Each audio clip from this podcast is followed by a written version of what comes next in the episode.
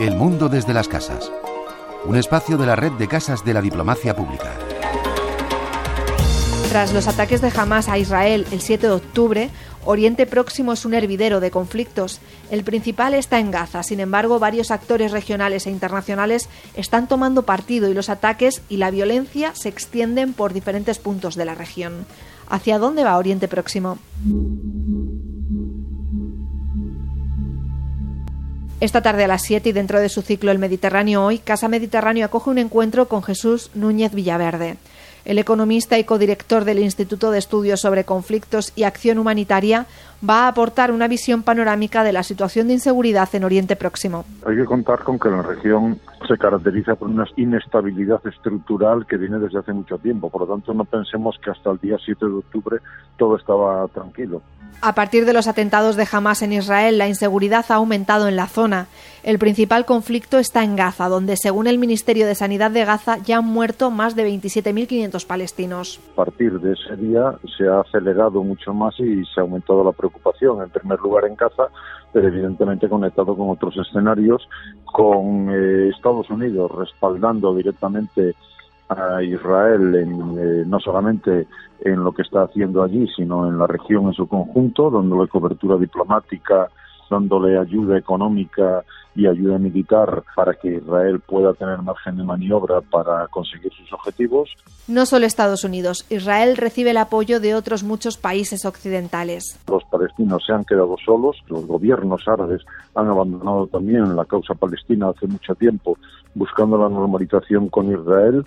La Unión Europea muestra claramente su fragmentación que le impide tomar una postura unida para hacer valer el derecho internacional en la zona y permitir que algún día existan dos estados en, la Palestina histórica.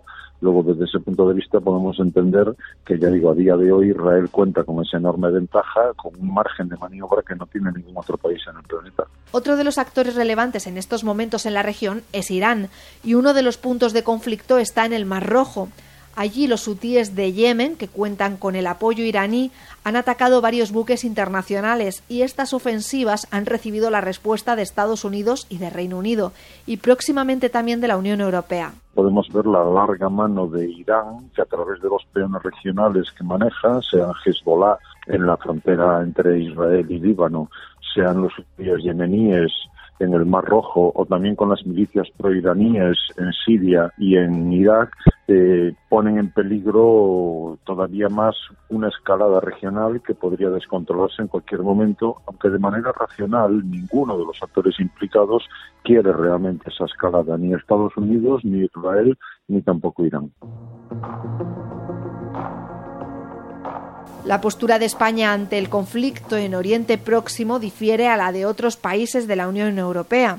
Jesús Núñez Villaverde. Si comparamos lo que ha hecho el gobierno español y el presidente del gobierno en relación con lo que han hecho otros gobiernos occidentales, claramente hay que valorar desde mi punto de vista en términos muy positivos lo que cabría calificar de valentía política por las manifestaciones que ha habido, tanto en la reunión con Netanyahu como por las posiciones que se han tomado en general a favor de la existencia de dos estados y de la financiación de la UNRWA. Desde el gobierno anunciaban esta semana que España iba a destinar tres millones y medio de euros para que la UNRWA, la agencia de la ONU para los refugiados palestinos, pudiera seguir con sus operaciones, ya que varios países han retirado la financiación por la supuesta participación de algunos de los miembros de la UNRWA en los ataques del 7 de octubre. Lo que falta, en cualquier caso, es ir más allá de los gestos para eh, tomar decisiones, hechos.